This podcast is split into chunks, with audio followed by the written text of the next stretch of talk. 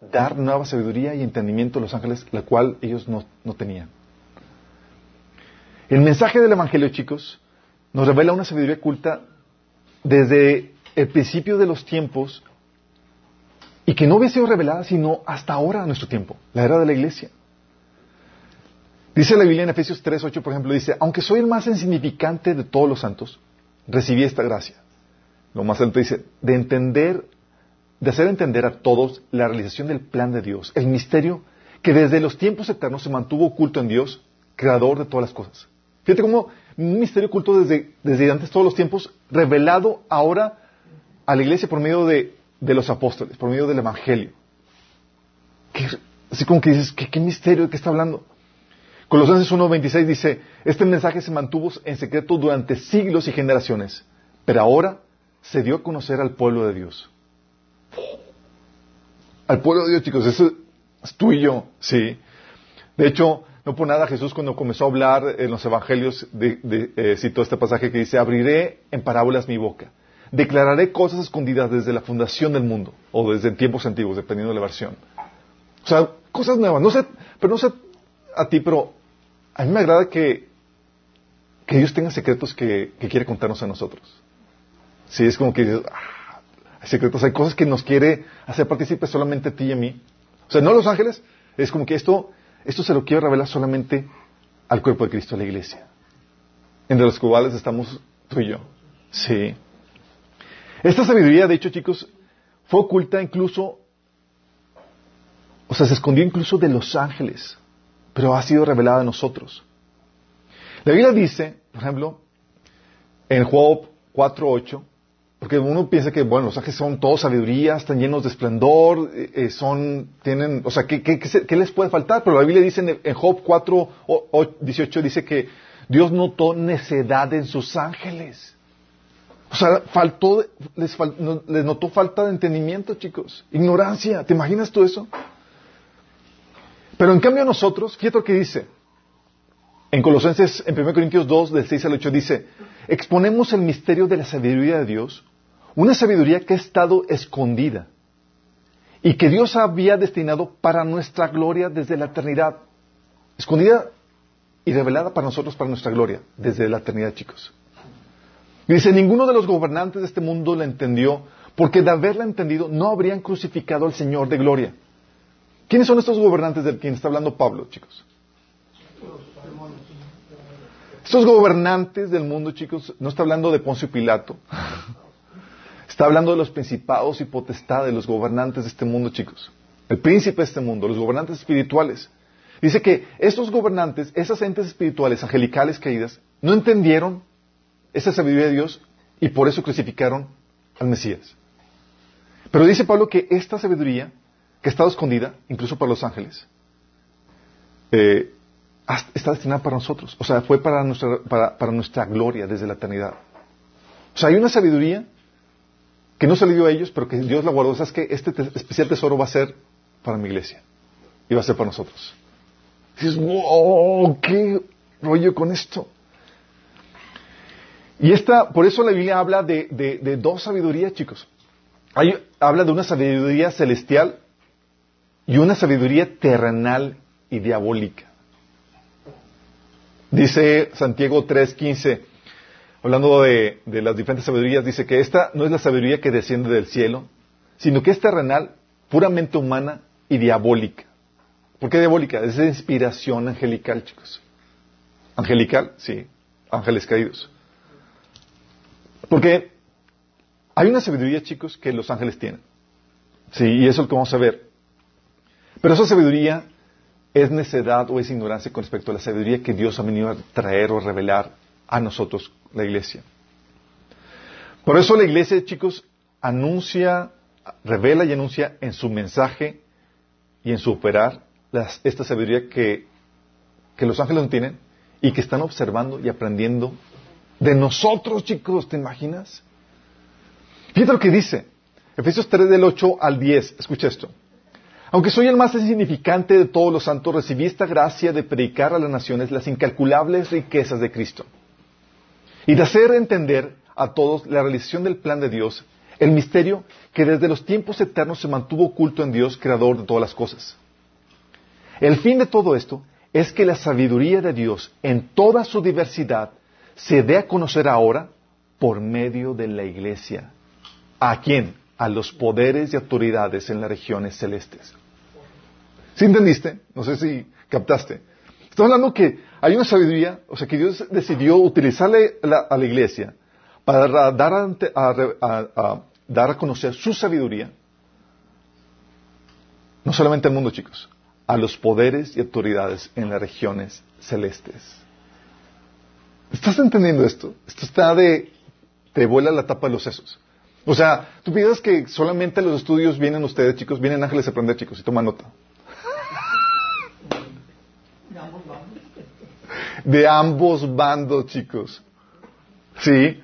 No solamente en lo que Dios revela a través de la iglesia por medio de su Espíritu Santo, y ha revelado por medio de los apóstoles, sino también por medio de cómo opera a través de la iglesia, chicos. Sí. Tal así, fíjate lo que dice la Biblia. En 1 Pedro 1.12 dice, se les dijo, hablando de los profetas del Antiguo Testamento, que los mensajes que habían recibido no eran para ellos, sino para ustedes. O sea, para nosotros la iglesia. Y ahora esta buena noticia les fue anunciada a ustedes por medio de aquellos que les predicaron con el poder del Espíritu Santo enviado del cielo. Todo es tan maravilloso que aún los ángeles observan con gran expectación cómo, suceden estas cosas. O están con los panomitas viendo cómo está sucediendo todo, chicos. ¿Te imaginas? O sea, ¿qué serie ni qué nada? O sea, tenemos el prime time en el cielo, chicos. Nos están ahí viendo todo, cómo, está, cómo está desenvolviéndose todo. Sí. Los actores tienen acá obviamente diferentes series. Está la serie de, Luis y sus problemáticas y la serie de Charlie y sus Y le cambian. Y le cambian. Primera temporada, segunda temporada. No, pero están, están los ángeles viendo cómo se desarrolla todo esto, chicos. Están a la expectativa y están asombrados de cómo Dios está llevando a cabo todos sus planes y su obra en la iglesia a través de la iglesia. Pero la pregunta es aquí, ¿de, de, qué, sabiduría, de qué sabiduría oculta se está hablando? O sea, ¿qué sabemos nosotros que los ángeles no saben? Uh... ¿Sabemos? sabemos. Y la pregunta es, ¿lo sabemos? Exactamente. Está hablando de los ángeles de él, exactamente. Sí. O sea, cuando habla de que Pablo, de Pablo de que la, esta sabiduría, de que, como dice Pablo, dice, el fin de todo esto es que la sabiduría de Dios en toda su diversidad se dé a conocer ahora por medio de la iglesia a los poderes y autoridades en las regiones, celestes. Es toda la hueste celestial, chicos, tanto de Dios como del enemigo. ¡Qué heavy! Está bien choqueante. Tú ves esto y dices, pues ¿de qué, nos dio el Señor que, que hasta los ángeles están, están fascinados y anonadados que nosotros a veces ni siquiera nos damos cuenta? Interesante, ¿no? Por eso quiero darte un ejemplo, porque tiene razón de que sea increíble, porque cuando hablamos eh, eh, la diferencia entre un ángel y un ser humano, chicos, la Biblia nos enseña que los ángeles son más poderosos que el ser humano. Más poderosos, mucho más poderosos. Por algo son esos guardianes. sí. Dice Salmo 8.5. Dice que eh, ¿Qué es el hombre para que le tengas de él memoria y el Hijo del Hombre para que lo visites? Lo has hecho poco menor que los ángeles. O sea, Dios nos hizo qué? Poco menor que los ángeles, chicos. Sí. O sea, poco menor que los ángeles. Ellos son mayores en fuerza y en potencia, chicos. Según de Pedro 2.12 dice, Mientras que los ángeles, que son mayores en fuerza y en potencia, no pronuncian juicio de, maldición contra ellos delante del Señor, hablando de, que algunos insultan a los ángeles.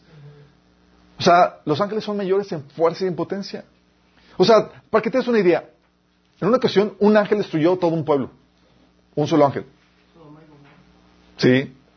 Dice 2 Samuel 24, 16, dice, cuando el ángel exterminó extendió su mano sobre Jerusalén para destruirla, Jehová se arrepintió de aquel mal y dijo al ángel que destruía el pueblo, basta, ahora, detén tu mano. ¿Te acuerdas cuando vino la plaga que murieron quién sabe cuántos miles de personas? En otra ocasión envió un ángel y destruyó a, todo valiente esforzado del ejército de, los sirios, chicos. Dice 2 Crónicas 32, 21. Y Jehová envió un ángel, el cual destruyó a todo valiente y esforzado y a los jefes y a los capitanes en el campamento del rey de Asiria. Este se volvió, por tanto, avergonzado su tierra y entrando su pueblo, su Dios, ahí lo mataron a espada sus propios hijos. En 2 Reyes 19:35 menciona que este ángel mató en el campamento a 185 mil personas en una noche, chicos. Un solo ángel, un solo ángel, chicos. 185 mil. Estaba el ángel en frío. Órale, sí, remetiendo contra todos. De hecho, ¿sabes cuántos ángeles Dios envió para destruir Sodoma y Gomorra? Dos. Uno para Sodoma y otro para Gomorra, chicos. Dice Génesis 19.3, porque estamos a punto de destruir este lugar por completo. Estaban eh, hablando los ángeles con, con Lot. Dice, el temor contra esta ciudad es tan grande que ha llegado hasta el Señor y Él nos ha enviado para destruirla. ¿A quién envió? Está impresionante esto. Entonces cuando habla de que, de que hay una sabiduría que, que nosotros se nos ha dado, que los ángeles no es, digo, pero si ellos son mayor en fuerza y poder. O sea, tal punto de son la, la, grandeza de los ángeles que, que, Dios los utiliza para poner o quitar gobiernos. ¿Te acuerdas cuando estaba este Daniel eh, bajo el gobierno de, de Babilonia y ah, tiene una aparición angelical y luego menciona ahí, dice, ¿sabes para qué he venido? Respondió él, dice, pronto debo regresar a luchar contra el espíritu príncipe del reino de Persia. Y después de eso vendrá el espíritu príncipe del reino de Grecia. O sea, quien estaba al mando de esas naciones, chicos, eran principados espirituales, príncipes espirituales, chicos. Entes angelicales que coordinaban toda una nación. ¿Te imaginas? Son los que levantan. Igual que ahorita, chicos, eso no no es como que ya, ya, ya pasaron de moda, no, ah, sigue habiendo principados. Ellos, estos ángeles chicos, matan, destruyen propiedades, afligen, tienen capacidad de afligir enfermedades, etcétera. Sí. Hasta dan poder sobrenatural a, los seres humanos. Tú puedes ver el caso de Job. Satanás salió de la presencia de Dios y él ocasionó que destruyeran sus propiedades, que mataran a sus hijos, que él se enfermara. Tú puedes ver el caso del el, endemoniado del Gadareno con la fuerza sobrenatural para poder romper aún cadenas. ¿Qué onda con esto? Sí. Los ángeles, chicos, son tan impresionantes que causan adoración.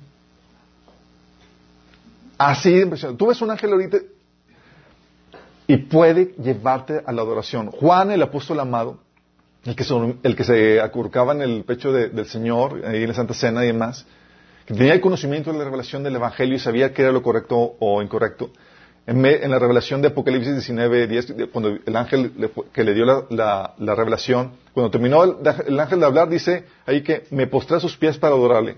No a Dios, al ángel. Así de grueso, dices, bueno, se le chispoteó. Sí, a los dos capítulos, el capítulo 22, vuelve a ser lo mismo. Imagínate el grado de, esplendor, de belleza, de gloria que tenían que te inspiraba el que lo, adores, chicos. Así de glorioso es un ángel. Digo, a ti te ven como que no causan, digo, gran cosa, chicos. Digo, si acaso algo de admiración, si te peinas bien, o, pero no pasa de eso, jamás como que para postrarse delante de ti. De hecho, los ángeles, chicos, anteceden al ser humano en su creación. Fueron los primeros en ser creados. Dice Job 38 del 4 al 7 que, ¿dónde estabas tú, Job, cuando puse los cimientos de la tierra? Dímelo, ya que sabes tanto. Estaba Dios discutiendo con Job, haciéndole preguntas. ¿Quién decidió sus dimensiones y extendió la cinta de medir? ¿Qué, ¿Qué, sostiene los cimientos, sus cimientos y quién puso su piedra principal mientras que las estrellas de la mañana cantaban a coro y todos los ángeles gritaban de alegría? O sea, cuando estaba el mundo siendo creado, ¿quién estaba ahí cantando alegría, chicos? Los ángeles. O sea, el Señor estaba haciendo la creación al son de la música angelical. Sí. Creo que hasta toda la cosa. Imagínate. O sea, hubo una era, chicos, donde los ángeles y Dios fueron los actores principales en esa trama de, la creación de Dios. El hombre ni siquiera no existía, no figuraba, ni siquiera los ángeles sabían que iba a haber que, íbamos a entrar en, escena.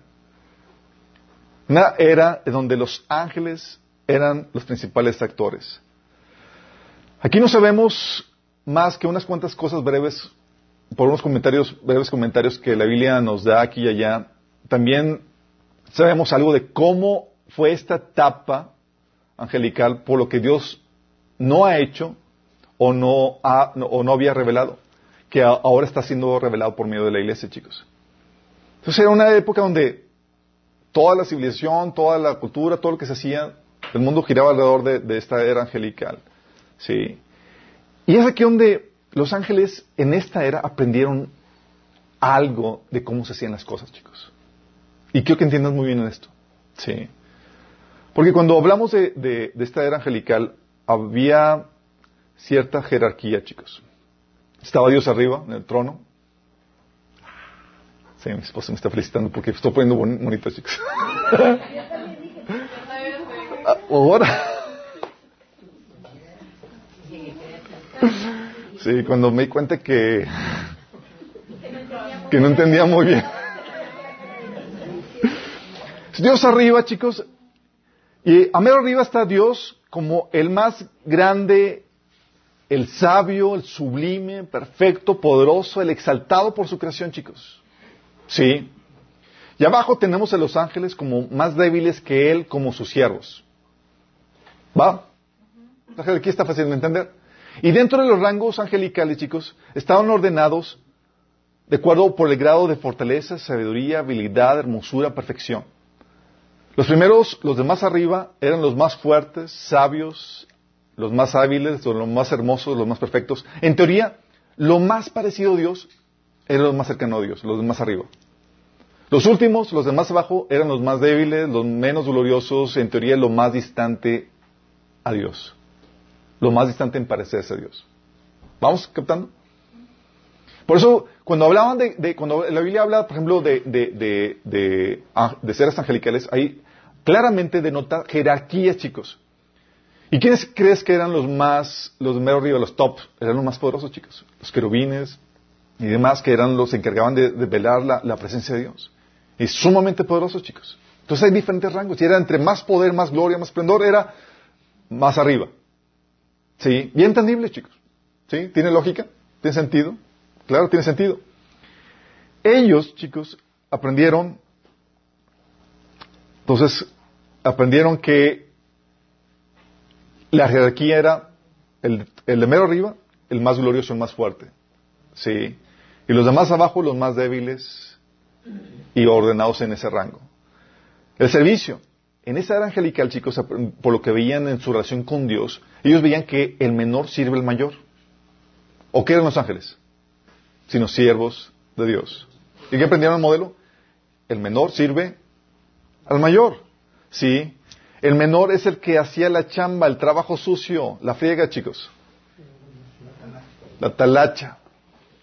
Es lo que decían. O sea, Dios ordenaba algo y ¿quiénes se haciendo eso? Los ángeles. Sí. Y los ángeles fuertes delegaban a los, así sucesivamente, chicos. Vamos entendiendo cómo lo que veían ellos, lo que estaban aprendiendo. En su relación con Dios también ellos vieron que el gobierno, voy, era el reino del fuerte, del más grande. Los súbitos, por ejemplo, eran los que defendían al rey. ¿O no? ¿Quiénes estaban los ángeles? Estaban ahí para defender la gloria de Dios. Sí. Los menores se tenían que sacrificar por el bien del mayor. Era el gobierno de la fuerza, cero debilidad. Era la era de la perfección, chicos. La grandeza, por ejemplo. La grandeza era el que realizaba las penas más grandes y gloriosas. Veían a Dios ser la creación y más, wow. Y los ángeles más portentosos, más poderosos, eran los que hacían las penas más gloriosas también. También veían que la grandeza tenía que ver con quien ocupaba la función más alta. Porque eso veían en su relación con Dios. Era como qué rango tienes, eres, la grandeza depende del rango que, toque, que tengas o de las faenas que realices. Ser como el Altísimo, grande, exaltado, sublime, perfecto, sabio, poderoso, era, era la definición de ser grande. Sí. ¿Y qué tan grande o qué tan igual a Dios habrá sido Satanás que pensó en igualarse y ser semejante al Altísimo, chicos? Imagínate de, glorioso que llegó a ser este, este ser angelical. O sea, se veía a sí mismo y veía a Dios. Decían, oye, pues, como una gota de agua soy igualito a él.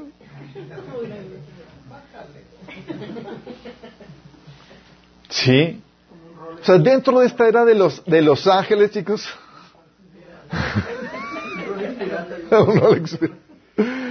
dentro de esta era de los ángeles nos encontramos con la caída de Satanás. Dice la Biblia que Satanás era el sello de la ella era el sello de perfección, chicos. Era perfecto.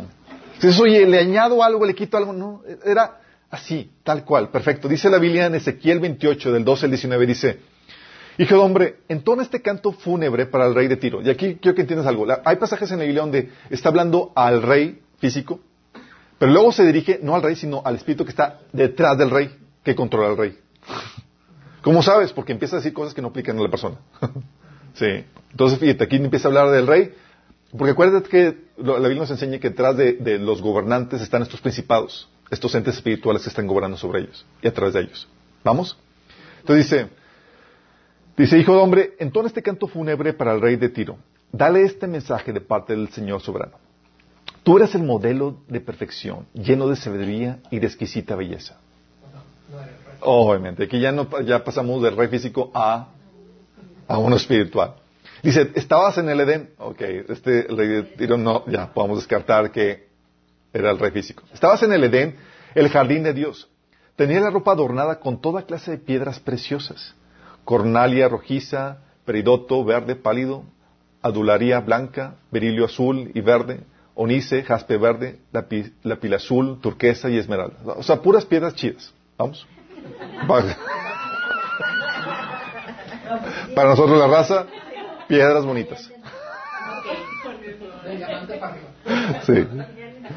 Dice, todas ellas talladas especialmente para ti e incrustadas en el oro más puro. Te las dieron el día en que fuiste creado. El día que fue creado, órale, quizás esté ya la ornamenta así preciosa para, para este ángel. Dice, yo te ordené y te ungí como poderoso ángel guardián. O lo que dicen otras versiones, querubín protector.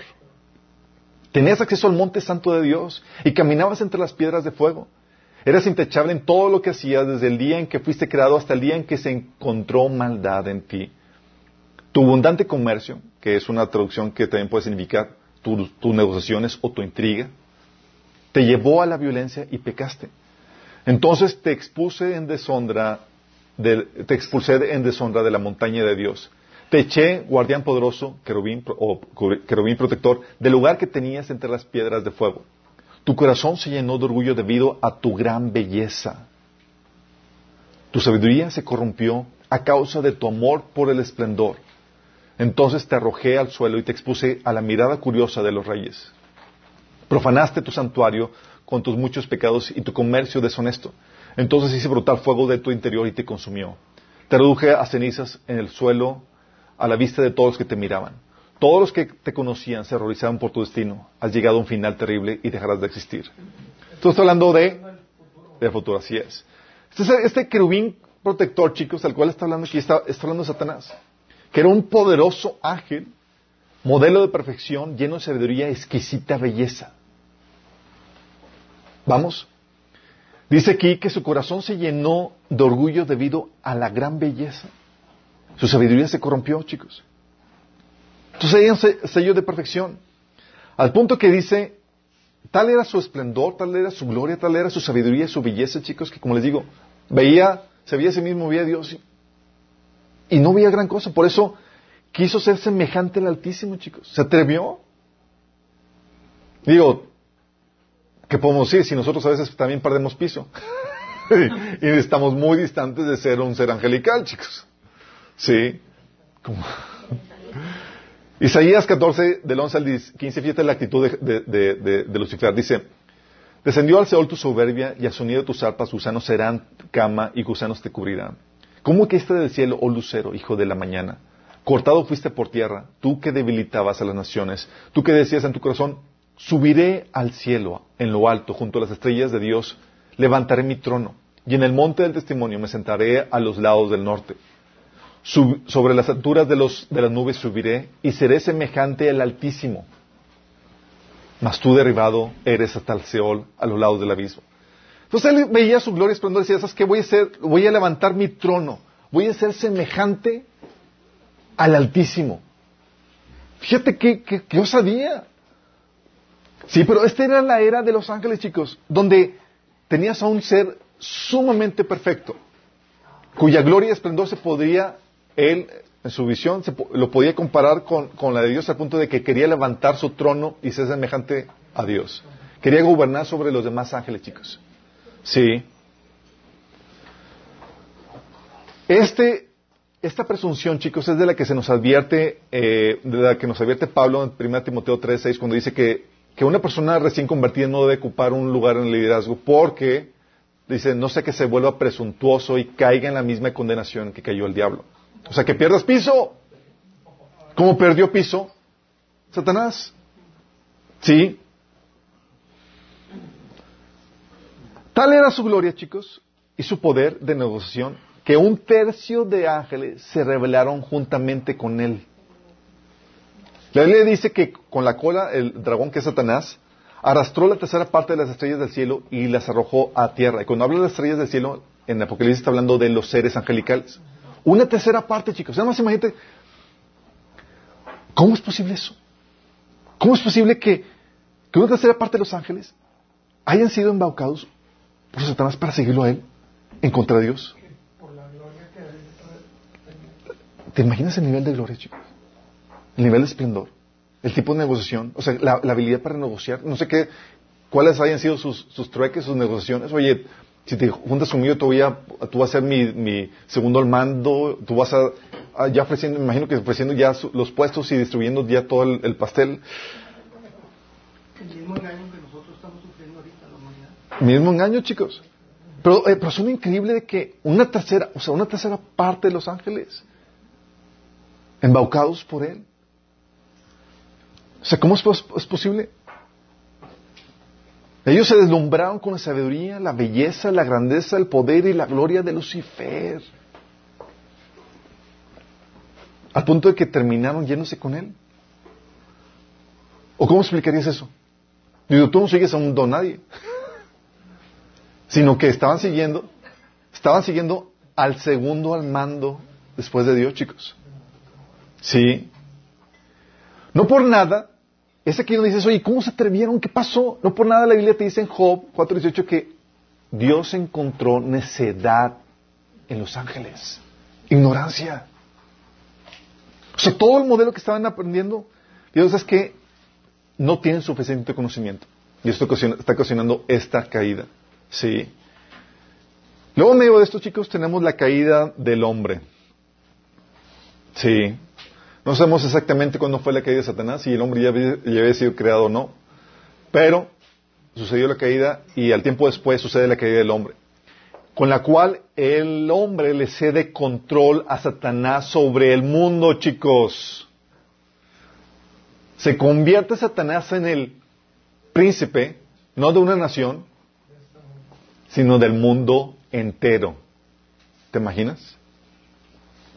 Dice Jesús hablando de Satanás, Juan 12:31. El juicio de este mundo ha llegado ya y el príncipe de este mundo va a ser expulsado. ¿De qué príncipe está hablando? Satanás, chicos.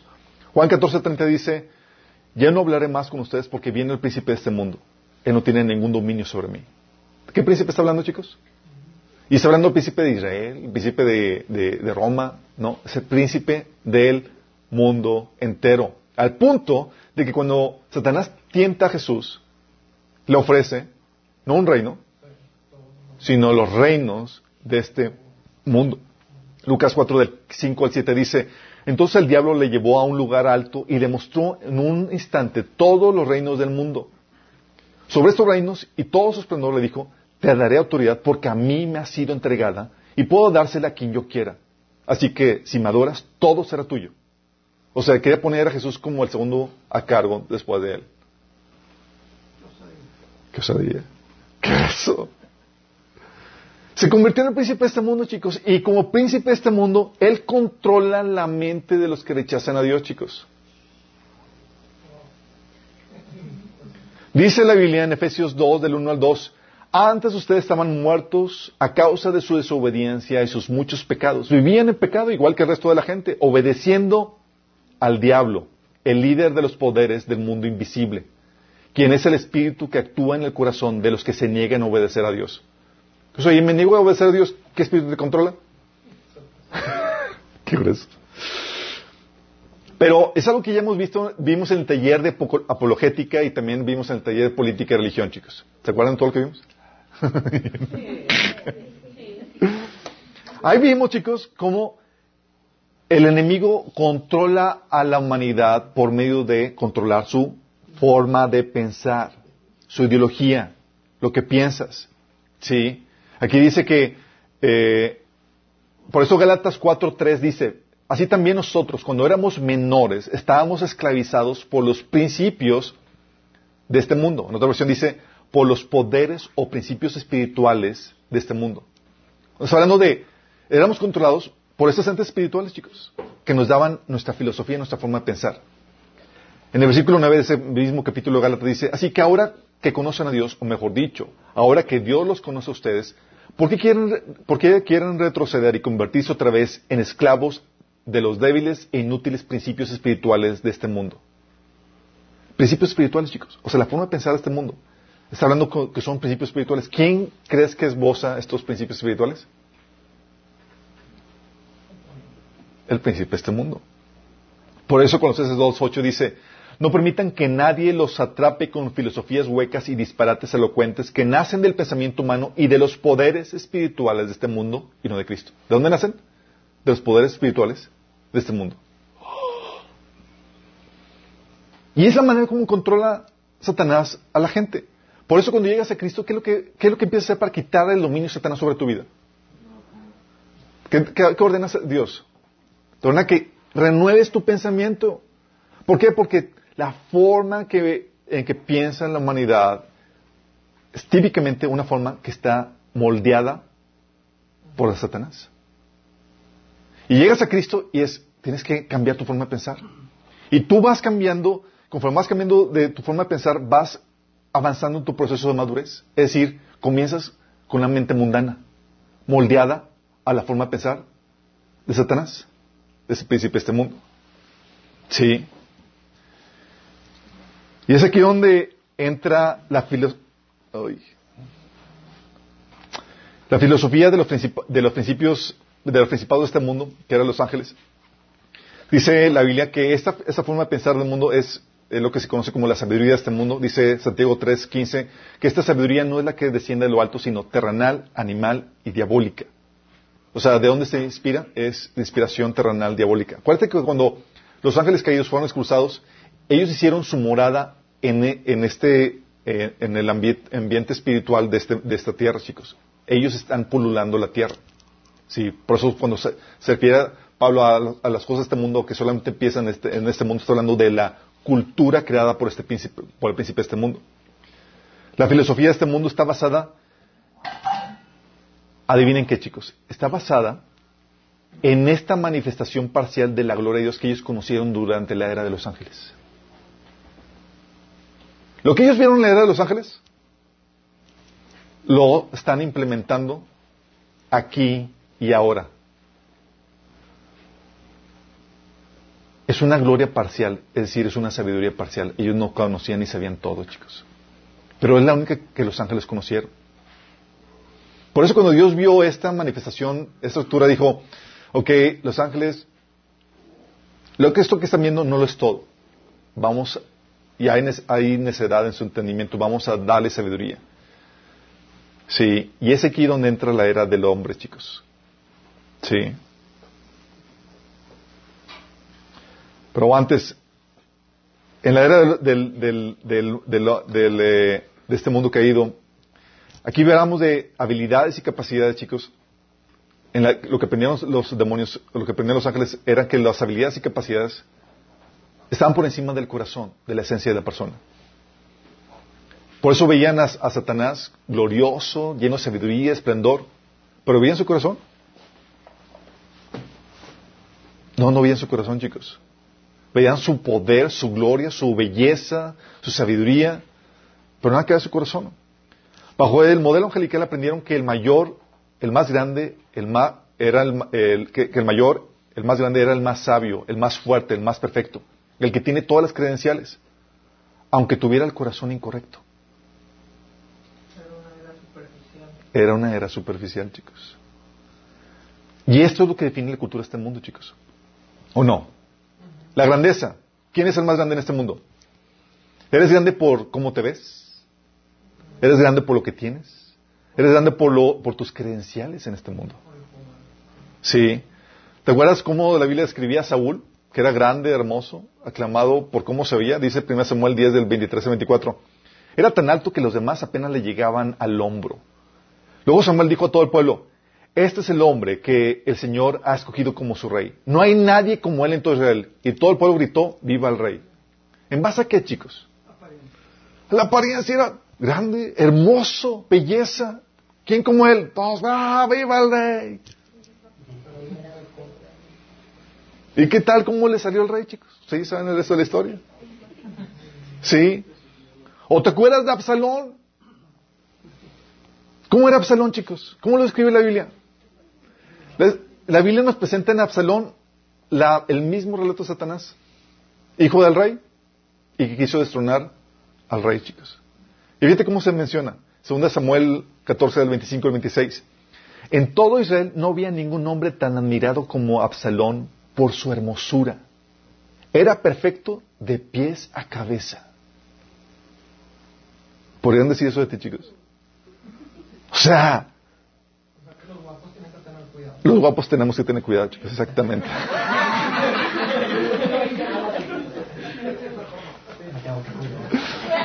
Decía, si tenía una cabellera tan pesada que una vez al año tenía que cortársela. Y según la medida oficial del pelo cortado pesaba dos kilos. Dos kilos de pelo, chicos. O sea, no había hombre tan admirado por Absalón en la hermosura de perfecto de pies a cabeza. Y por eso lo pusieron como rey, chicos. ¿O qué tal los títulos, chicos? ¿De acuerdo a este mundo? ¿Tienes títulos? Eres alguien. ¿O no? ¿Qué títulos tienes? Dame las credenciales. Al punto, chicos, de que llegaron supuestos apóstoles con mega credenciales a la iglesia de Corintios. Y los de iglesia de Corintios se quedaron anonados. ¡Wow! O sea, no, estos son, estos tienen credenciales. No, Pablo, pues no tenía nada. Sí. Y, empezaron a tratar de, quitar a Pablo de la, de la- de la ecuación, de hacerlo un a un ladito, porque Pablo, pues no, no presumía nada de esto.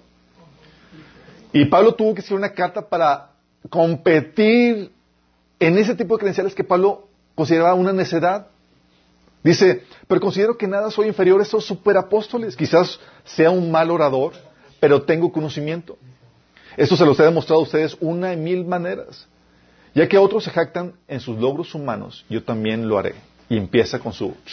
Órale, ¿quieren, quieren entrar así al, al toro? Vamos a entrar en, en- en logros que hemos hecho, logros humanos. Órale. Y empieza a sacar todos sus credenciales. Pero dice, pero sea lo que sea, de lo que ellos se atrevan a jactarse, otra vez hablo como un necio, hablando de toda esa jactancia. Para Pablo sabía que era necedad, chicos. Pero para el mundo es, wow. Dice, yo también me atrevo a jactarme de lo mismo. ¿Son ellos hebreos? Yo también lo soy. ¿Son israelitas? También lo soy yo. ¿Son descendientes de Abraham? También soy. También yo. ¿Son siervos de Cristo? Sé que suena como un loco, pero yo lo he servido mucho más. Órale. Y empiezas a dar su currículum de todo lo que ha hecho por Cristo, chicos. Pero en eso se basa el mundo. Es ¿qué eres? ¿Qué tienes? Recuerdo un episodio. Estaba compartiendo con una chica eh, el- eh, que eh, invitándola a un estudio y demás. Y era una chava cristiana. Y, y luego me dice, pero Chuy, ¿pero tú quién eres? Dice, "Pues, tú no tienes ni siquiera un ministerio grande, ni reconocido, ni nada. Dice, ¿y luego quieres que te ayude? Pi, pi, pi, pi. ¿Pero por qué se pasa eso? Porque nos basamos en eso, chicos. ¿Qué credenciales tienes? ¿Qué reconocimientos tienes? Sí. Es la apariencia, lo externo. 1 Samuel 16.6 dice, cuando llegaron a Samuel, se fijó en Eliab y pensó, ¿te acuerdas cuando Samuel fue enviado a ungir al, al siguiente rey después de Saúl? Vio a Eliab Y vio a este tipo grandote, acá, pelo largo, así, este, mastodonte. Dice, sin duda, este es el ungido del Señor. ¿En base a qué lo a qué, a qué definió, chicos? A la apariencia, chicos. Sí, o sea, hay esperanza para los feos. Sí. Sí. Dice, pero el Señor le dijo a Samuel, no te dejes impresionar por su apariencia ni por su estatura, porque yo lo he rechazado.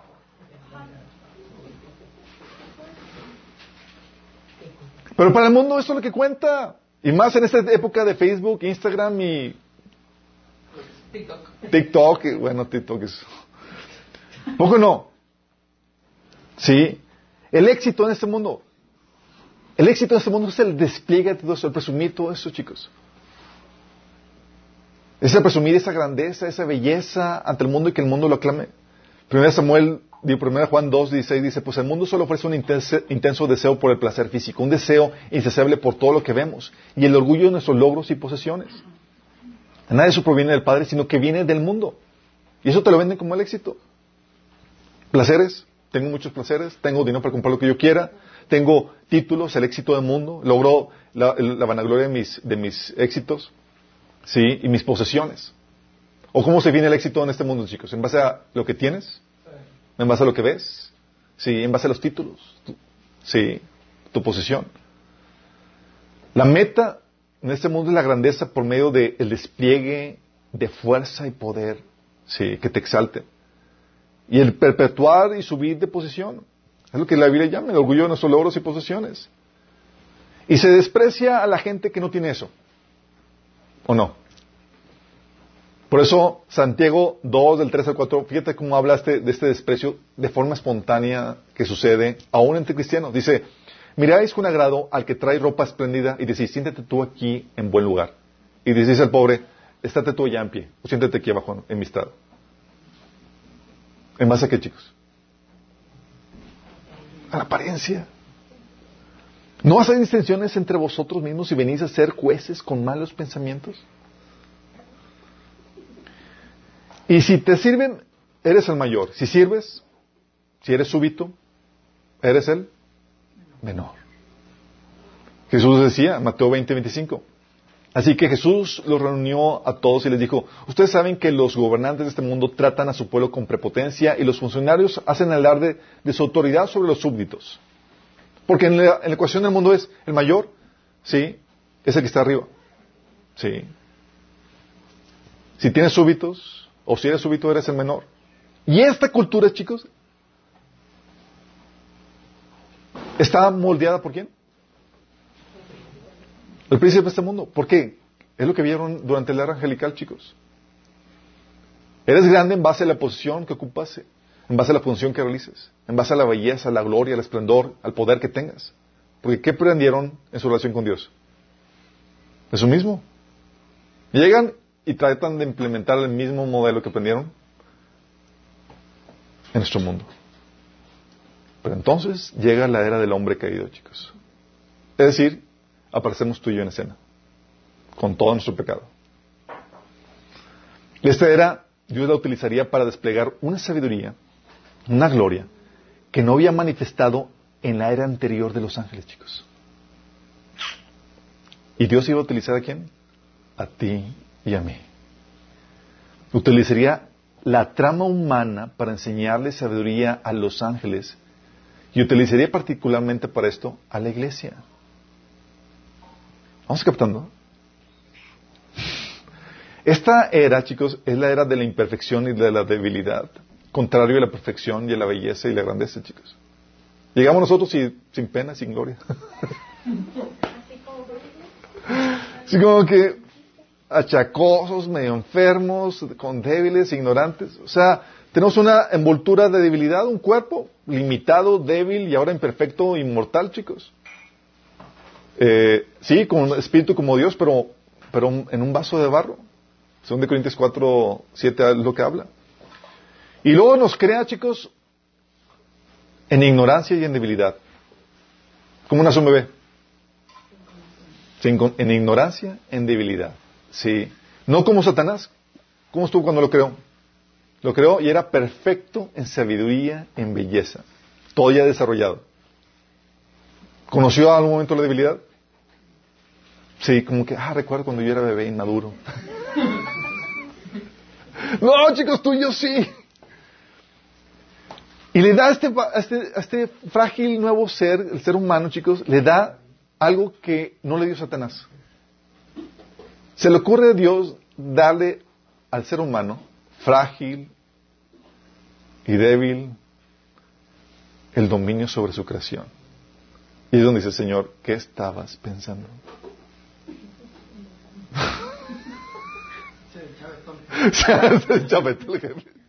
¿Qué es eso?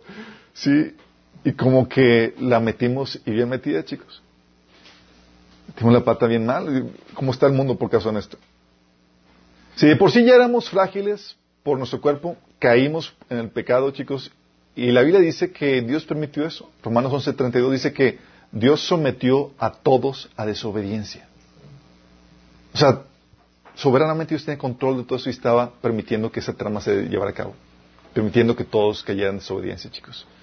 Y ahora no solamente estamos, tenemos un cuerpo débil, frágil, sino que estamos vestidos de deshonra, de condenación, de culpa, de enfermedad, de debilidad. Y nos hemos convertido en lo más bajo de lo más bajo, chicos, dignos de condenación y muerte eterna. Y dices, ok. Bueno, Dios dice, escenario perfecto para lo que quiero enseñar. Qué grueso, chicos. Y es donde el Señor confronta el paradigma angelical haciendo lo inaudito, chicos. O sea, es ahí donde Dios empieza a actuar y deja a los ángeles así, con la boca abierta. ¿Qué está pasando? ¿Qué está haciendo? Sí. Confronta el paradigma de angelical haciéndolo inaudito. Mientras que en la sabiduría angelical la meta era la grandeza por medio del despliegue de fuerza y poder, o el perpetuar o subir su posición, ¿sí? aparecer más, tener más gloria, más poder, más estatus. Dios, en cambio, envía al hombre más grande del Antiguo Testamento en harapos y mal comido. ¿Quién era el hombre más, más glorioso del Antiguo Testamento, chicos? Juan el Bautista. ¿Y cómo lo envió? Mal vestido, mal comido. Dice, a unos así comía langostas. Y piensan las langostas de, no, chicos, eran chapulines. y dices, no, pues comía bien chido y tal. No, no, no, no, eran chapulines, chicos. las langostas que enviaban, que envió a las, a las plagas, esas, sí. Porque se imagina que hasta rojas, acá grandotas y este... No, no, no, no. o sea, lo fue vestido, dice, Juan estaba vestido de pelo de camello y tenía un cinto de cuero alrededor de sus lomos y su comida era langosta y miel silvestre. Y Jesús dice en Lucas 7, 28, les digo que de todos los hombres que han vivido, nadie es superior a Juan. Todos.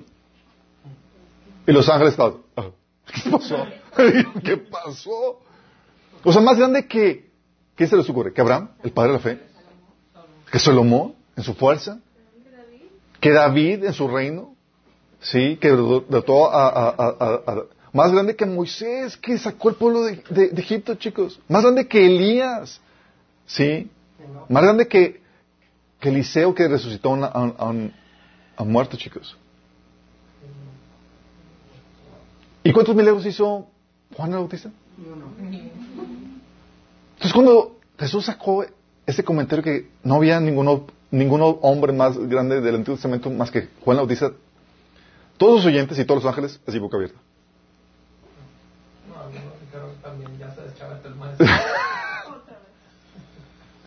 ¿Qué estaba haciendo? Estaba volando la etapa de, de los dedos a las personas y a los seres humanos, y a los ángeles. Estaban en shock. Sí. Y no solamente eso, sino que dices, ok, al, la persona más importante que en un paradigma angelical es, por lo visto, mejores ropas, le das posición, estatus, gloria y demás, lo envía mal comido, mal vestido, chicos. Parecía un, no salió del manicomio. Así. Y más por cómo su predicación tan, tan estridente que estaba realizando. Y no conforme con eso, Dios mismo se humilla en la posición de esclavo tomando forma humana, vulnerable, sin gloria, ni atractivo, chicos. Dice Filipenses 2, 17, aunque era Dios, no consideró que el ser igual a Dios fuera algo a lo cual aferrarse. En cambio, renunció a sus privilegios divinos adoptando la humilde posición de un esclavo y nació como un ser humano. O sea, mientras que los ángeles estaban esperando ser como Dios, ¿Dios qué? Se da un clavado y ¡fum! se hace, toma forma de un esclavo, de un humano. Los ángeles, ¡ah! ¿qué está pasando aquí? ¿Qué está haciendo? No concuerda. O sea, nunca habíamos visto esto. ¿Cuál es la sabiduría? ¿Cuál es la lógica detrás de todo esto? Sí, y no solamente eso, sino que escogen hacer ¿en dónde? En un pesebre maloliente, no sé si sepa chicos, pero ahí en los pesebres hay animales. Y se ven bonitos en los, en los nacimientos de Navidad, chicos, pero la verdad es que huelen feo. Ahí mantienen animales, chicos. Está el burrito y demás, y no es como que tiene la sección de baño para animales. Ahí mismo donde están, órale, hacen todo. Y ahí decidió nacer. Tú y yo nacimos en un hospital, o ¿dónde? Hospital, ¿sí? No, ¿en ¿dónde? En casa. Digo, mucho mejor que un pesebre, ¿estamos de acuerdo?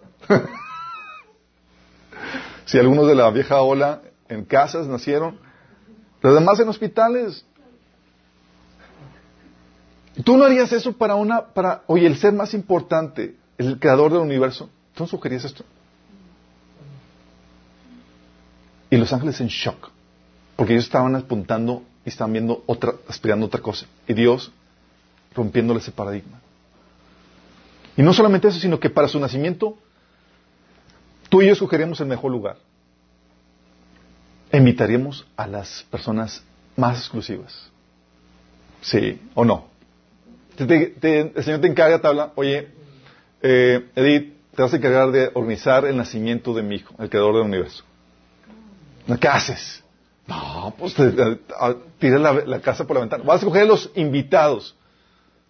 Lo mejor de lo mejor, ¿no? Oye, pues cartas a los presidentes, a los embajadores, a los, a los principales dueños de empresas y demás.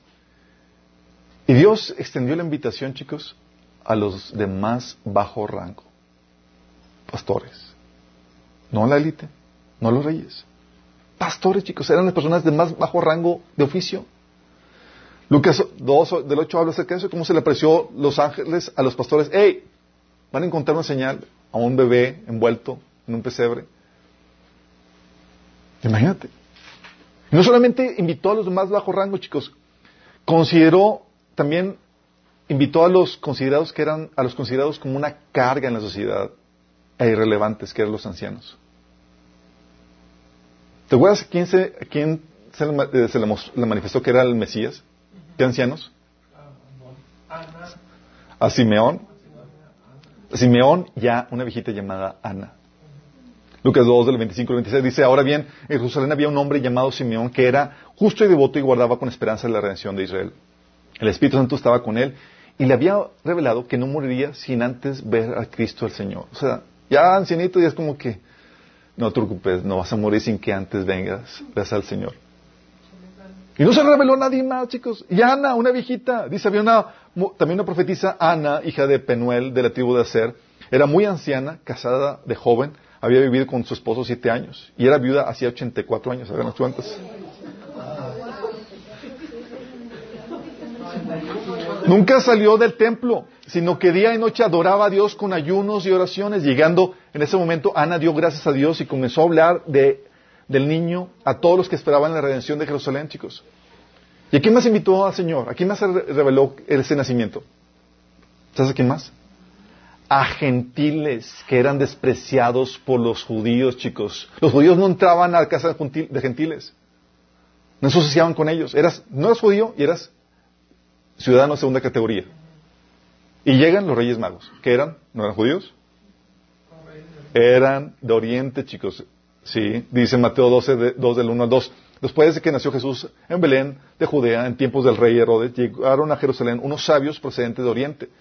¿Dónde está el que ha nacido rey de los judíos? Preguntaron. Vimos levantarse su estrella y hemos venido a adorarlo. O sea, ¿quién se reveló quién era ese bebé? A pastores, a viejitos y a gentiles despreciados. Fail con la fiesta de bienvenida de Jesús, chicos. O sea, tú y yo no hubiéramos hecho eso. Y el Señor lo que estaba organizando. Dice, vamos a escoger el mejor lugar, un pesebre, todos los ángeles. Dice, vamos a invitar a los mejores, pastores, gentiles y viejitos. Dices, ¿qué onda? Y todos en shock. Y luego dice la Biblia que crece sin belleza, sin gloria y esplendor. O sea, veías a Jesús y era un X más en la multitud. Dice Isaías 53.2, creció en su presencia como vástago tierno, como raíz de tierra seca. ¿Sabes cómo es una raíz de tierra seca? Toda debilita, toda débil. No había en él belleza ni majestad alguna. Su aspecto no era atractivo y nada en su apariencia, en su apariencia lo hacía deseable.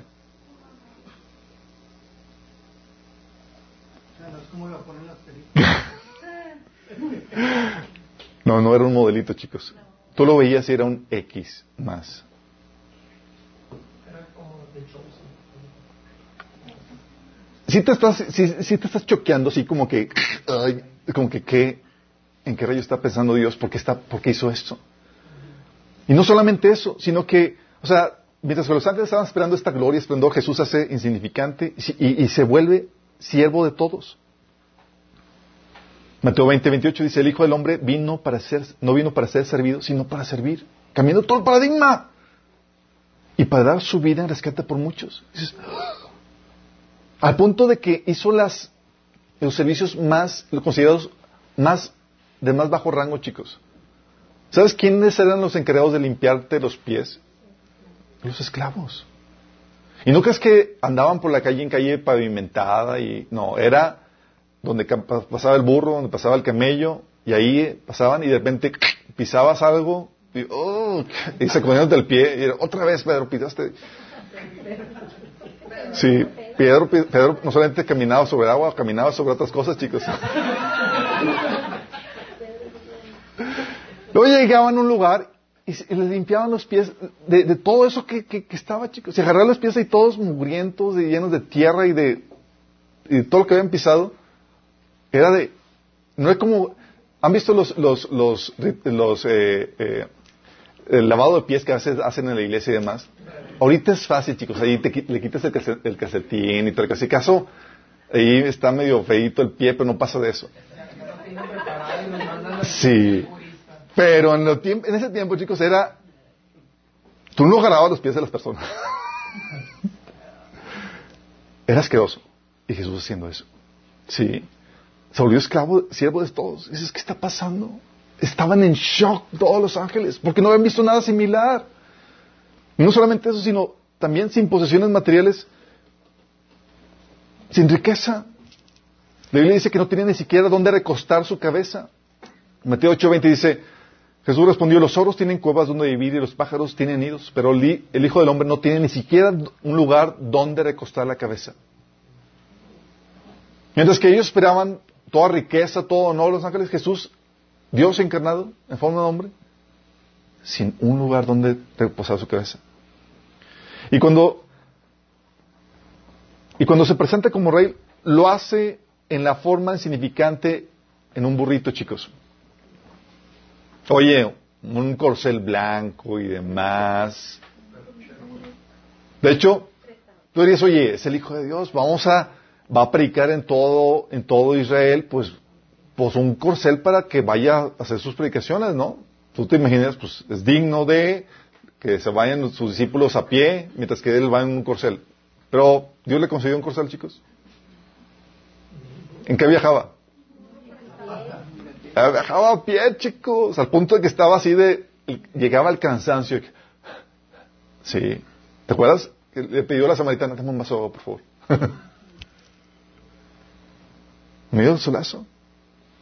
Y cuando se presenta, la única vez que agarró un, un caballito, digo, un burrito, fue para presentarse como rey. Y un, y un burro, ni siquiera un caballo, chicos. Sí, ni a burro llegaron un, un bu- un burro pequeño. Mateo 21.5. Mira, viene, viene tu rey hacia ti humilde y montado en un burro, en un burrito, cría de una bestia de carga. Tú y yo no hubiéramos cogido nada de eso, chicos. Esa fue su presentación como rey ante el pueblo de Israel. No, solamente eso, sino que fue menospreciado y des- desechado por su familia, por su pueblo, por los líderes, chicos. Dice, dice Isaías 53.3, despreciado y rechazado por los hombres, varón de dolores, hecho para, para el sufrimiento. Todos evitaban mirarlo, fue despreciado y no lo estimamos. Lo cierto, chicos, dice Lucas, dice Juan 7.5 que ni siquiera sus hermanos creían en él. Oye, pero tenía el apoyo de su familia. Creían que estaba loco, chicos. Una vez va su hermana, su mamá y sus hermanos a tratar de pararlo porque pensaban que está fuera de sí. Así. O sea, ni siquiera apoyo familiar. Y luego aparte de Nazaret, chicos. Dice, regresó a Nazaret, su pueblo, cuando ahí enseñó en la sinagoga y todos quedaron asombrados y decían, ¿de dónde saca esta sabiduría y el poder para hacer milagros? Y se burlaban, no es más que el hijo del carpintero y conocemos a María, su madre y a sus hermanos Santiago, José, Simón y Judas. Todas sus hermanas viven aquí mismo entre nosotros. ¿De dónde aprendió estas cosas? Se sentían profundamente ofendidos y se negaron a creer en él. Entonces Jesús les dijo, un profeta recibe honra en todas partes menos en su propio pueblo y entre su propia familia, chicos. Si sabes, Jesús era de Nazaret y Nazaret, chicos, era, como decir, era del barrio más des- despreciado. De hecho, al punto que, uno de sus discípulos decían, algo bueno puede salir de Nazaret. Nada. Así de, pre- así, era como, imagínate el barrio más denigrante, es como que, y Jesús vino de ahí. Y ante su predicación, chicos, todos se convertían. Todos se convertían. Feo. Ante su predicación, pocos se convertían, chicos. Mateo Díaz dice, luego Jesús comenzó a denunciar las ciudades en las que había hecho tantos milagros porque no se habían arrepentido de sus pecados ni, ni se habían vuelto a Dios. O sea, predicando y haciendo milagros y se convertían. Nada. Al punto que decía en Mateo ahí, es capítulo 11, perdón, era, ay de ti, Corazín, ay de ti, Bethsaida. Ay de ti, perdón. Empezó a dar las, los anuncios de, de- de condenación porque no se habían arrepentido. En ocasiones incluso, chicos, todos lo abandonaban. ¿Te imaginas? Estás comentando, estás predicando de repente, y la gente, no, ya se fue. ¿Te acuerdas cuando empezó a predicar así bien fuerte que si no comían su carne y si no bebían su sangre no, no iban a tener la, la sangre, la vida eterna? Juan 6, 66 al 67 dice Jesús, desde entonces muchos de sus discípulos le volvieron la espalda y ya no andaban con él. Así que Jesús le preguntó a los doce, ¿también ustedes quieren marcharse, chicos? O sea, todos se fueron y sus discípulos estaban así como que, todos temblorinos, pensando que nos vamos, no nos vamos. Pues, de hecho, chicos, lejos de toda gloria y esplendor, lejos del éxito que uno esperaría que tuvieran, fracasó en su misión de traer a Israel de vuelta a Dios. Dice Mateo 23, 37. Oh Jerusalén, Jerusalén, la ciudad que mata a los profetas y apedrea a los mensajeros de Dios. ¿Cuántas veces quise juntar a tus hijos como la gallina protege a sus pollitos debajo de sus alas? Pero no me dejaste. A tal punto que en Isaías 49, 4 habla acerca del, de la frustración por ese fracaso que Jesús sentía ante la misión que había sido enviado. Dice, dice Isaías 49, 4 pero mi labor parece tan inútil. He gastado mis fuerzas en vano y sin ningún propósito. Es el Mesías hablando. ¿Cómo se sentía? Fracasado. Lo decimos adelante. No obstante, lo dejo todo en manos del Señor. Confiaré en que Dios me recompense. ¡Qué heavy! Tú y yo lo que vemos, chicos, es el fracaso de Jesús en traer el pueblo de Israel de vuelta, convertido en, en éxito por Dios hacia los gentiles, chicos. Lo convirtió en éxito. Pero en ese momento, esa era su misión, traer de vuelta a Israel. Y no se convirtió. Se va a convertir hasta después de un periodo de tribulación intenso que está profetizado que va a venir. Al punto, chicos, de que se le llama a Jesús el despreciado y el aborrecido de las naciones.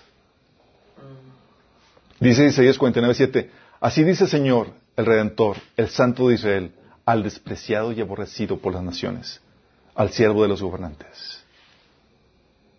Está hablando de Jesús. Isaías 53.3 dice, despreciado y desechado entre los hombres, varón de dolores, experimentado en quebranto, como que, como que escondimos de él el rostro, fue menospreciado y no lo estimamos. Y en medio de eso, chicos, vence el enemigo de la forma menos esperada. Tú y yo cuando vemos películas de acción, de héroes, chicos, aún en la mitología de las diferentes naciones, cuando se habla de cómo peleaban y los grandes héroes, chicos, ¿cómo peleaban? ¿Cómo, llegaban al, estrellato? Porque las grandes peleas y muestras de poder y de, grandeza que, tenían, las grandes conquistas, ¿o, poco no? Pero no fue como los héroes de, héroes de la antigüedad que se, que se muestra en las historias de, los titanes o la antigüedad o en las películas de los superhéroes. Tú ves hoy en las películas y es, ganan porque muestran despliegues de mayor poder y de gloria eh, contra el adversario. Pero ¿sabes cómo Jesús venció al enemigo?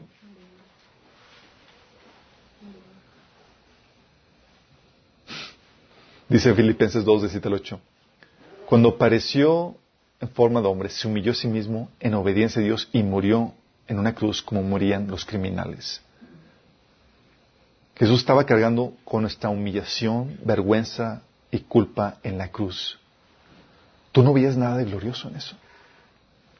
Tú dices, oye, destruyó al enemigo en un acto maravilloso de poder y gloria y esplendor. No, nada que ver. Isaías 53, de 4 a 7 dice, sin embargo fueron nuestras debilidades las que cargó, fueron nuestros dolores lo que, los que lo agobiaron. Y pensamos que sus dificultades eran un castigo de Dios, un castigo por sus propios pecados. Pero Él fue traspasado por nuestras rebeliones y aplastado por nuestros pecados. Fue golpeado para que nosotros estuviéramos en paz.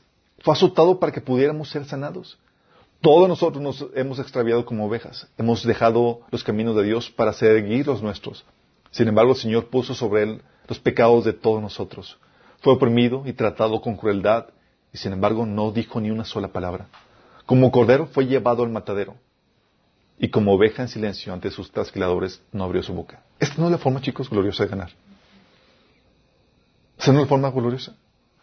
No fue un despliegue de poder, de gloria, lo que venció, sino un despliegue de debilidad, lo que venció el enemigo.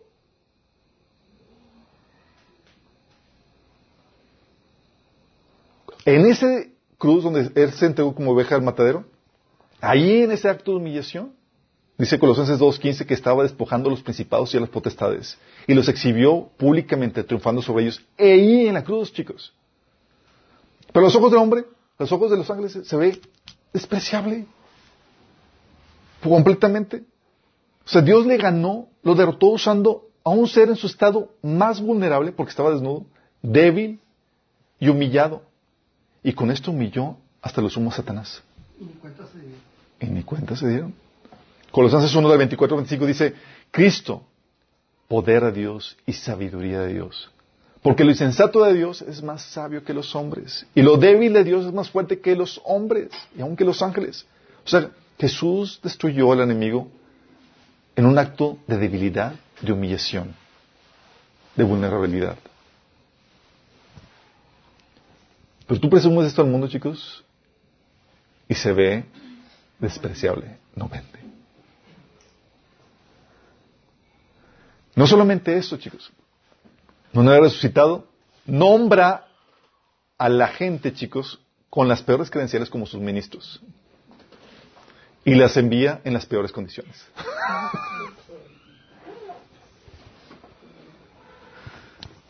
o sea, no solamente el mensaje,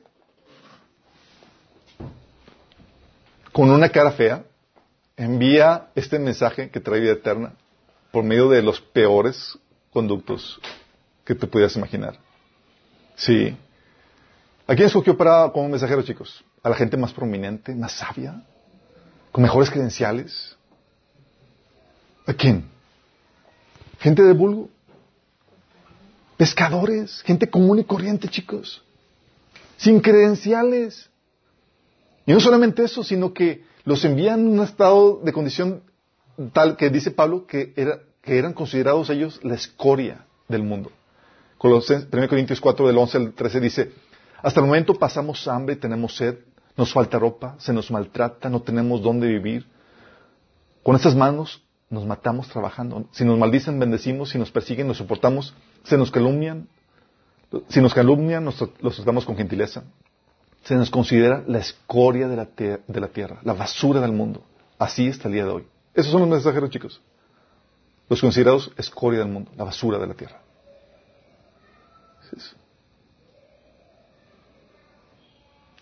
Como que hay algo en la sabiduría de Dios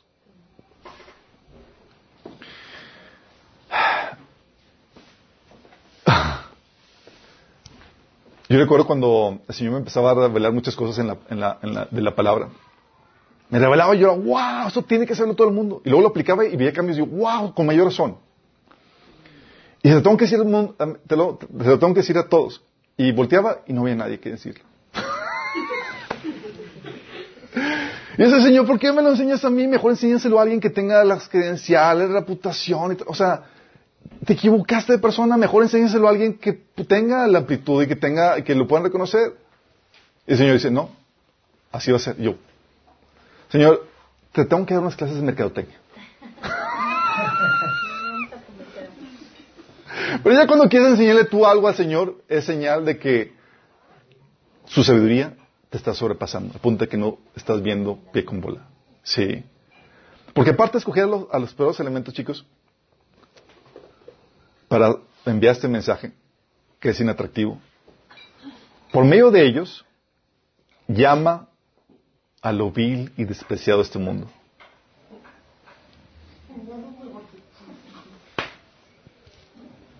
Llama lo vil, y eso entre esos chicos te está contando a ti. Llama a lo vil y despreciado de este mundo para que hereden su gloria. Este mundo venidero. Dice 1 Corintios 1 del, del 26 al 28. Pues mirad, hermanos, vuestra vocación, que no sois muchos sabios según la carne, ni muchos poderosos, ni muchos nobles, sino que lo necio del mundo escogió Dios. Yo, ¿cómo señor? Dice, lo vil del mundo y lo menospreciado escogió Dios. Póytelas. Oye, lo escogió para que se, se convirtieran en los herederos del mundo venidero, para convertirlos en los reyes del mundo venidero, chicos.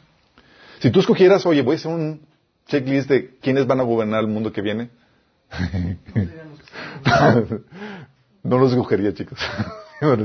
¿Te irías por otro perfil? Sí. Pero yo escogí esto, lo vi, lo despreciado. Y, los atrajo por medio de un mensaje ridículo para este mundo. Nada atractivo que les he comentado, que es este evangelio. Sí. 1 Corintios 1 del 21 al 23 dice, ya que Dios en su sabiduría se aseguró que el mundo nunca lo conociera por medio de la sabiduría humana. Esta sabiduría humana es esta sabiduría de inspiración angelical, chicos. Usó nuestra predicación ridícula para salvar a los que se creen, a los que creen. Es ridícula para los judíos que piden señales del cielo. Y es ridícula para los griegos que buscan sabiduría humana, o sea, éxito. ¿Sí? Entonces, cuando predicamos a Cristo que fue crucificado, los judíos ofenden y los gentiles dicen que son puras tonterías. Entonces, feo mensaje, feo el conducto y feo los recipientes. Es que onda el asunto. Sí.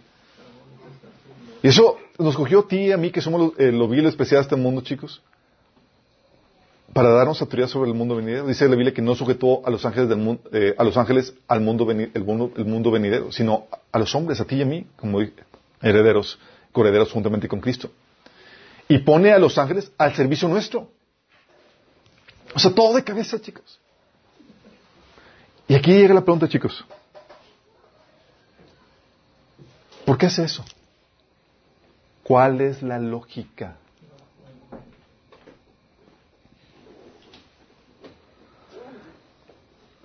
Es necesario que comprendamos cuál es la lógica, por qué Dios hace esto, porque si operas bajo la sabiduría de este mundo, de acuerdo a la Biblia, eres un inmaduro en Cristo. Porque tienes esta filosofía. Si tienes esta filosofía, incluso la Biblia dice que no eres apto para el liderazgo. Y tú ya tienes pistas de por qué Dios hace esto de aquí a allá. Pero quiero que echemos un clavo, chicos, en las enseñanzas, a esta sabiduría de Dios que lo llevó a comportarse de esta forma. Sí. Porque si no comprendemos su actuar, es señal de inmadurez nuestra. Yo muchas veces me peleaba con Dios, chicos, el de mi inmadurez. Señor, ¿por qué hiciste esto? O sea, yo lo veía en las escrituras cómo estaba comportándose Dios y yo, Señor, no, no haces esto, Señor.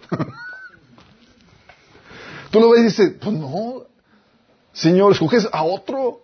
Sí. Pero cuando corriges a Dios, está, es, sabes que Dios tiene la, el, o sea, acepta por fe que Él sabe más que tú y que está haciendo lo correcto. sí. No lo ves, pero acéptalo por fe, chicos. Sí. Dice Pablo en 1 Corintios del 3 al 4, dice, yo hermanos, no puedo dirigirme a ustedes como espirituales, sino como inmaduros, apenas niños en Cristo.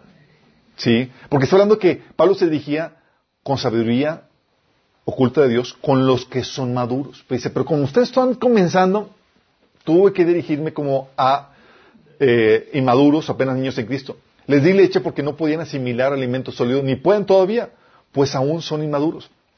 Mientras hay entre ustedes celos y contiendas, ¿no son inmaduros? ¿Acaso no están comportándose según criterios meramente humanos? ¿Esos criterios meramente humanos a qué se chicos? Al paradigma angelical que gobierna este, este, mundo, de los ángeles caídos. Sí. Cuando uno firma, yo sigo a, Pablo y otro, yo sigo a Polos, no es, no es porque están actuando con criterios humanos. El Señor quiere enseñarte su sabiduría para que pienses como Él piense. Si no cambias tu forma de pensar, si no piensas como Dios piensa, quedas descalificado para el liderazgo. 1 Timoteo 13 dice, no debe ser un recién convertido, no sé que se vuelva presuntuoso y caiga en la misma condenación que cayó el diablo. Los maduros, en cambio, chicos, son poseedores de esa sabiduría que entienden por qué hizo Dios lo que hizo y por qué se está comportando así. Dice 1 Corintios 2, de 6 al 8.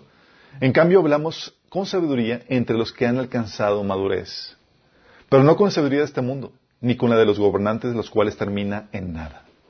Más bien, exponemos el misterio de la sabiduría de Dios, una sabiduría que ha estado oculta y que Dios había destinado para nuestra gloria desde la eternidad. Ninguno de los gobernantes de este mundo lo entendió, porque de haberla entendido, no habrían crucificado al Señor de gloria. Esta es la sabiduría que está resguardada para nosotros, chicos, para nuestra gloria. Y vamos a entender aspectos que los ángeles no entendieron durante la era angelical, que van a explicar por qué Dios hace lo que hace y cómo lo hace, chicos. Por eso, como dice la Biblia, si piensan que son sabios de acuerdo con los criterios de este mundo, necesitan volverse necios para ser verdaderamente sabios. Es decir, tú piensas que ya entiendes todo, el Señor llega y te trastorna. Dices, ok, no entiendo por qué Dios está haciendo esto. Y el Señor dice, tienes que darte, te tengo que dar un reseteo, hijito. Porque tú no entiendes porque estás operando bajo la sabiduría angelical de, este mundo caído. Y Dios quiere llevarte a que entiendas la sabiduría, una sabiduría superior, la cual no es claramente visible para la gente de este mundo, chicos. Al punto de que Así como lo vemos, oye, ¿por qué Dios hizo esto? ¿Cuál es la lógica? No tiene sentido para una persona común y corriente. Sí, para gente que opera bajo la sabiduría angelical de este ángel, de este querubín caído. Pero para los que operan la sabiduría de Dios dicen, ah, todo concuerda perfectamente. ¿Y qué tenemos que hacer? Tenemos que cambiar el chip. Y vamos a ver esto, chicos. ¿Qué vamos a ver? Vamos a ver los componentes de la sabiduría de Dios que, nos, que enseña el Evangelio y que enseña el operar de Dios a través de la iglesia. ¿Por qué Dios hace las cosas como las hace? ¿Por qué escogió a gente de vulgo? ¿Por qué escogió a lo, a lo vil y despreciado? ¿Por qué Dios está haciendo eso? ¿Cuál es la lógica detrás de todo esto? Vamos a entender por qué se comporta Dios como se comporta. ¿Tú quisieras saber?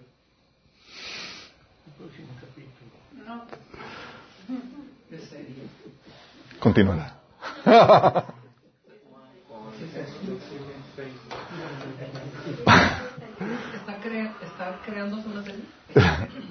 Vamos a ver, chicos, de esto más adelante. Pero déjame decirte, si hay una lógica detrás, y necesito que tú le comprendas. Y el primero que tienes que entender, chicos, y esa es que es donde quiero que hacer aquí el llamado, todo comienza con el primer paso.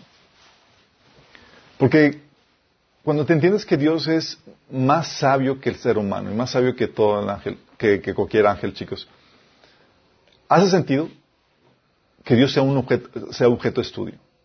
Hace sentido que, que tengas que confiar en Él. Él sabe que es lo mejor para nosotros, aunque no haga sentido para ti, en tu forma pequeñita de pensar. Pero la ventaja de todo esto es que Dios no nos deja en ignorancia. Dice que tenemos acceso a la mente de Cristo. 1 Corintios capítulo 2 habla acerca de eso. Tenemos acceso a eso. Pero el primer paso es que tengas el Espíritu de Cristo dentro de ti. Porque si no, no vas a poder entender la sabiduría de Dios. Y es aquí donde el Señor te invita a que des un salto de fe, donde pongas tu confianza en Él. Él te demostró que Él te ama. Y Él quiere entrar dentro de ti para que pueda guiarte, para que pueda darte el poder para vencer lo, lo, malo y lo pecaminoso que hay en ti. Y para también hacerte entender esa sabiduría. Porque dice la Biblia que esta sabiduría se nos da a conocer a nosotros por medio de su Espíritu que está en nosotros. Segundo Corintios habla acerca de eso. Entonces, ¿cómo recibes al Espíritu de Dios? Para recibir el Espíritu de Dios tienes que arrepentirte de tus pecados. Estás dispuesto a seguir tus propios caminos. A ti te hacen sentido. Dicen, no, mm, mm, no. Hay un camino superior mejor. Pero tienes que confiar en Él. Tienes que confiar en Dios. Tienes que estar dispuesto a arrepentirte, dejar de seguir tus, propios caminos para seguir los de Dios. Y tienes que creer que Jesús es Dios encarnado, que vino a morir por ti en la cruz para pagar la condena que tú y yo merecimos por nuestros pecados. Tienes que creer que murió por ti en la cruz y que resucitó. Si estás dispuesto a arrepentirte, crees en este Evangelio, que Jesús vino aquí para morir por ti en la cruz, para darte vida eterna y que resucitó, tú puedes recibir al Espíritu Santo, el perdón de pecados y la vida eterna. Dice la Biblia que si crees esto tienes que invocar el nombre del Señor, pedirle salvación. Y si quieres hacerlo, quiero guiarte en esta oración. ¿A dónde estás? Cierra tus ojos y dile, Señor Jesús, el día de hoy te pido que me perdones mis pecados. Perdóname, Señor, porque he seguido mis propios caminos y no los tuyos, Señor. Porque ignorantemente he ignorado tus mandatos, Señor, para hacer lo que yo quiero. Pero hoy me arrepiento y te pido que me perdones. Yo creo, Jesús, que tú eres Dios, que vino a morir por mí en la cruz y que resucitó para el perdón de mis pecados. Yo te pido, Señor, que me salves, que me perdones que me des la vida eterna y tu Espíritu Santo. Te lo pido Jesús, en tu nombre. Amén. Si hiciste esta oración, tiene que haber, haber una muestra clara de que fue genuina. ¿Cómo hay esa muestra clara? Empiezas a vivir, ya no para ti, empiezas a, a querer conocer la voluntad de Dios y empezar a obedecerla. Tienes que empezar a leer la Biblia desde el Nuevo Testamento y empezar a obedecer lo que ahí se ordena. Y tienes que empezar un proceso, proceso de discipulado donde se te enseñan las cuestiones básicas de la fe. Si quieres saber o quieres que te ayudemos en ese proceso de discipulado, contáctanos, te queremos ayudar con eso. A todos los demás chicos. Yo sé que muchos ya tienen algunas pistas de cómo se resuelve esta problemática, este actuar de Dios que parece confuso para el resto de la gente. Pero vamos a entrar a ver todo lo que implica y va a ser, vamos a navegar aguas profundas, chicos. Vamos a ver que el Señor nos dé sabiduría y entendimiento para todo esto. ¿Sale? Amado Padre Celestial, damos gracias, Señor, porque tú nos muestras, Padre, una sabiduría que ha sido preparada para nosotros desde antes de la fundación del mundo, Señor, para nuestra gloria. Porque hay cosas, Señor, que tú decidiste revelarlas no a los ángeles, sino a nosotros, Señor. Seres despreciables, seres de baja estima, Señor, pero que tú has decidido amar, Señor. Y has decidido utilizar para la gloria de tu, de tu nombre, Señor. Queremos, Señor, pedirte que tú nos des esta sabiduría, que nos ayudes a comprenderte, Señor. Que nos ayudes a comprender esta sabiduría que tú has otorgado para nosotros, Señor. Que podamos pensar como tú piensas, Señor. Y entender por qué actúas como actúas, Señor. Queremos, Señor, ver las cosas como tú las ves, Señor. Ayúdanos, Señor, en esta travesía. Te lo pedimos en el nombre de Jesús. Amén.